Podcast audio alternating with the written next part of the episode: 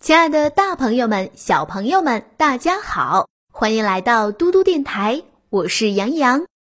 今天为小朋友们讲的睡前故事是《森林报之春》。这本书是由维比安基著的，梁彤翻译的，是由天津出版传媒、天津人民美术出版社为小朋友们出版的。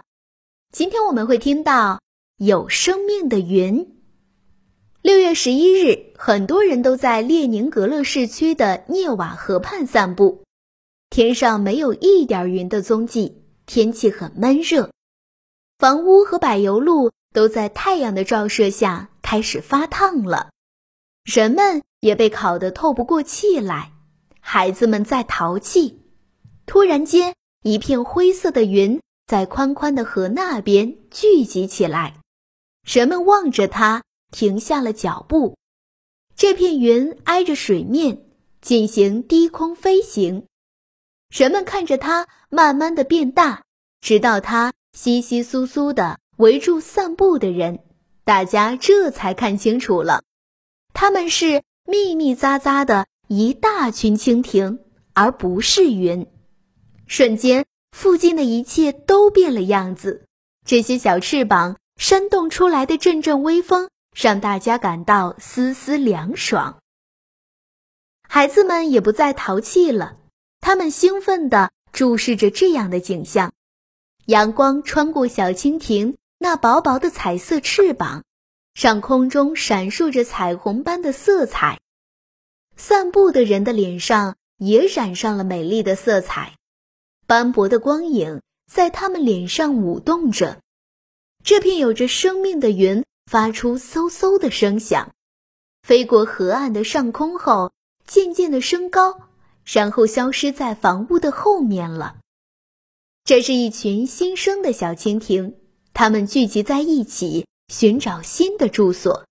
然而，它们的出生和将来的住址却很少有人知道。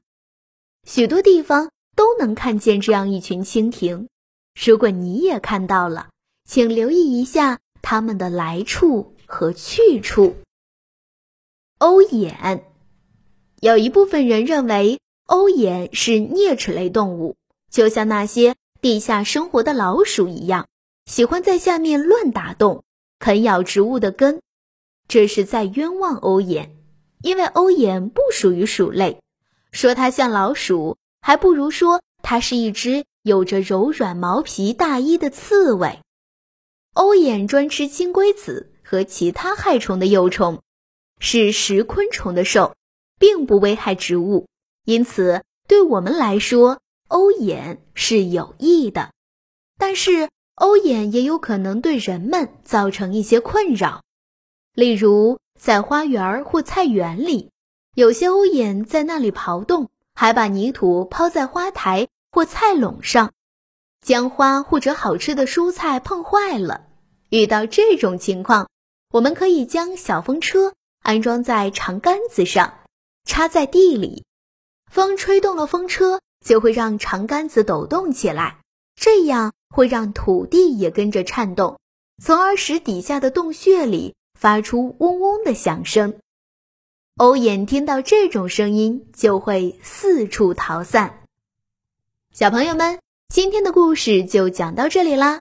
如果你喜欢听杨洋姐姐讲故事，可以让爸爸妈妈关注微信公众平台“嘟嘟 radio”。我是杨洋，我们明天再见。